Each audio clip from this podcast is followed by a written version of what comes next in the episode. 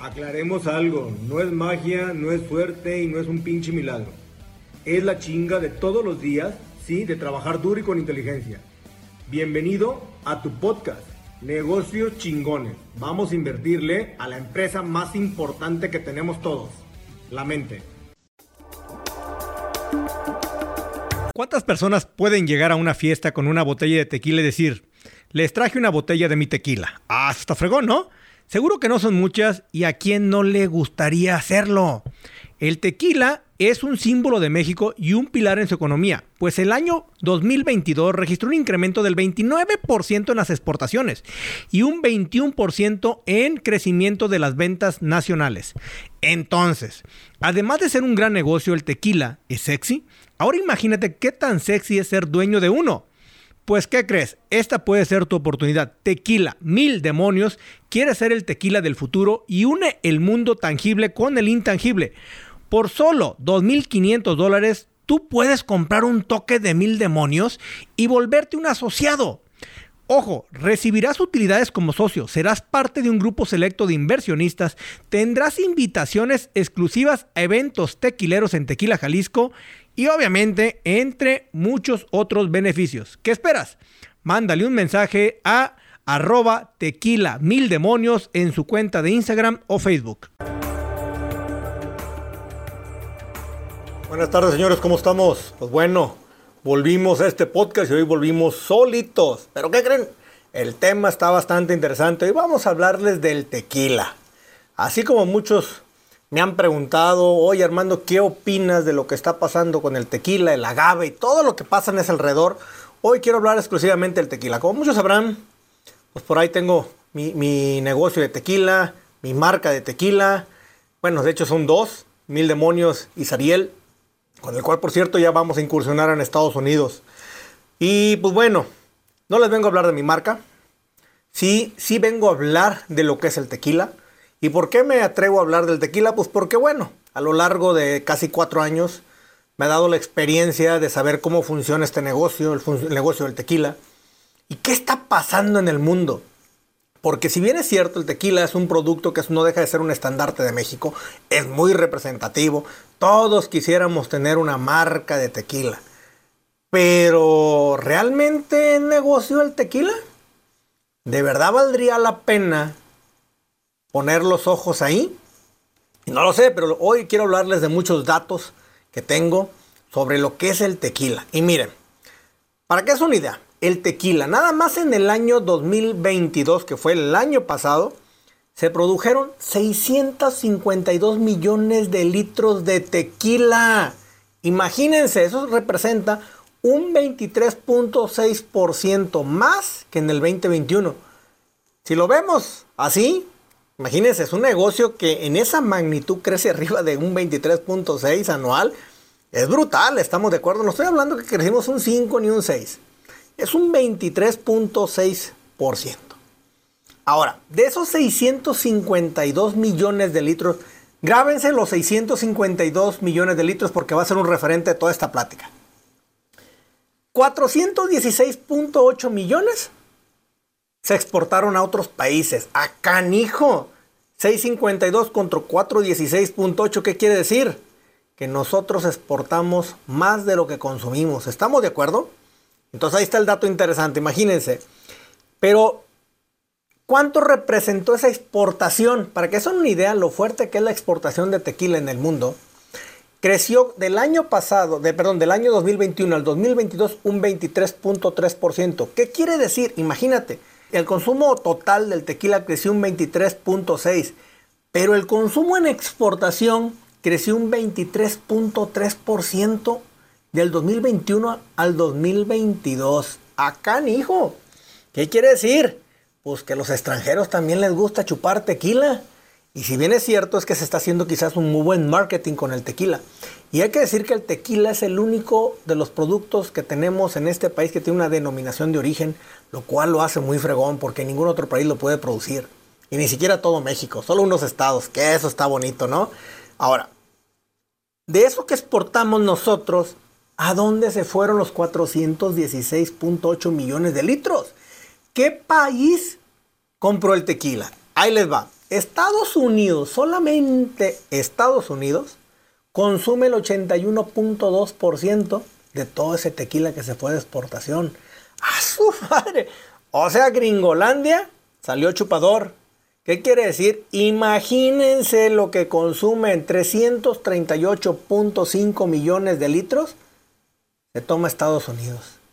Sí, sé que van a decir, pero tiene más población, pero tiene... Sí, es cierto. Somos 130 millones contra 340 millones que hay en Estados Unidos. Tienen mayor población, por consiguiente consumen más tequila. Sí, pero hay que dejar claro que no es un tequila que nació allá, no es un tequila que, que viene de los gringos, sino del mexicano. Y si bien es cierto que nosotros como mexicanos ha de haber unos 16 yo creo que 16 a 20 millones de mexicanos que viven allá, porque hay unos que no se contabilizan porque no los tienen bien, bien ligados a un, estadístico nacional de Estados Unidos, por lo cual hay mucho migrante. Eh, chueco y derecho. Entonces, estamos hablando que hay un consumo de 338.5.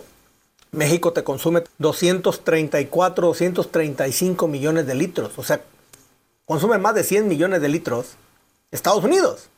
Por consiguiente, pues es más chupador que nosotros, sí. Y no quiero ver una, no quiero que me digan, ah, es que hay más gente. Sí, hay más gente y todos los que tú quieras. ¿Cuál es el segundo país que exporta? Si Estados Unidos se lleva el 81.2%, ¿qué otros países consumen tequila? Ahí les va. Consume Alemania, que es el siguiente exportador, España, Francia, Inglaterra, Canadá. Y obviamente hay muchos más. Pero estos son los principales consumidores de tequila que tenemos, los que vienen a llevarse un producto que para nosotros es una gran insignia y un mendigo orgullo decir estamos vendiendo tequila. Imagínense, del total exportado de los 416.8 millones de litros, les explico, hay dos tipos de tequila. para, antes, de, antes de pasar este tema, hay dos tipos de tequila. Hay un tequila que es 100% agave y hay un tequila que es nada más tequila, se le nombra tequila. El tequila 100% agave significa que todos los azúcares provienen del agave todo 100% agave. ¿Qué pasa con el tequila que no es 100% agave? ¿Qué quiere decir? Que tiene otros azúcares que se mezclan con el tequila. Perdón, con el agave. ¿Como cuáles? Por ejemplo, el de la caña de azúcar o el del maíz. Entonces trae una mezcla de un producto que no es agave. Entonces cuando compren una botella, revisen que diga 100% agave. Si dice nada más tequila y no dice 100% agave, ustedes saben que están tomando la categoría 2. ¿Estamos? Para dejarlo claro. Ahora, del total exportado de los 416.8 millones de litros, 63% fueron de tequila, 100% agave. ¿Qué quiere decir esto? 262.6 millones de litros se exportaron de tequila 100% agave. Pero ojo, hay todavía un 37% de tequila que se exporta que no es 100% agave. No quiere decir que sea malo. ¿Qué quiere decir? Que son preparados probablemente o que vienen, vienen con... Y obviamente pues su precio va a ser mucho más bajo que el tequila 100% agave. O sea, revisen eso, por eso hay botellas quizás muy baratas en el mercado, pero porque solamente se les nombra tequilas, no tequila 100% agave. Hay que saber diferenciar de uno y del otro, ¿va? Ahora, de estos tequilas, de estos dos tequilas que nosotros tenemos aquí, pues imagínense lo que ha crecido el mercado nacional, internacional y el de la producción del tequila. Solamente pura producción de tequila crecimos un 23.6 y a la exportación nosotros un 23.3. O sea, si lo ponemos así, tenemos una media de 23.5% de crecimiento anual en el consumo de tequila. En el, obviamente, en la producción de tequila. O sea que año con año estamos creciendo un 23.3%. Ahora, ¿qué pasa con el agave? ¿Qué pasa con el agave? En el consumo de agave crecimos un 29.3% más. ¿Qué quiere decir? Consumimos 29.3% de agave. Oye Armando, pero si crecimos un 23.5 más o menos en promedio, ¿por qué no fue lo mismo del agave? ¿Por qué? Pues porque hay desperdicios de agave, porque se hacen otras cosas también con el agave eh, azul y también porque hay tequila que se hace, ¿sí? Y probablemente no se vaya a vender. Estamos, entonces, por eso es que es un, e, el, consumo de agave es un poquito mayor, no tampoco tan representativo, pero estamos hablando de un 29.3 de crecimiento en el consumo de agave, ¿no? Estamos hablando más o menos, para que sea una idea, para nosotros producir eh, los 652 millones de litros de tequila, se necesitaron 2.600 millones de toneladas de agave. 2.600 millones de toneladas de agave. Ah, es un mundo, ¿no? Sí, lo interesante es que después de escuchar este podcast se tienen que esperar o irse a escuchar el podcast que sigue porque justamente voy a hablar sobre el negocio del agave. Hoy nada más les voy a hablar del tequila. Lo que va a ser interesante es escuchar el otro y ver si va a ser buen negocio plantar agave o no va a ser buen negocio plantar agave. ¿Estamos? Va. Ok.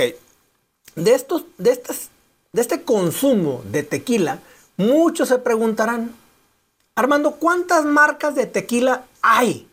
¿Cuántas hay? Hay 2.150 marcas de tequila activas al día de hoy. 1.680 son mexicanas y 460 marcas son extranjeras. Imagínate, hay un mundo de marcas extranjeras también, ¿eh?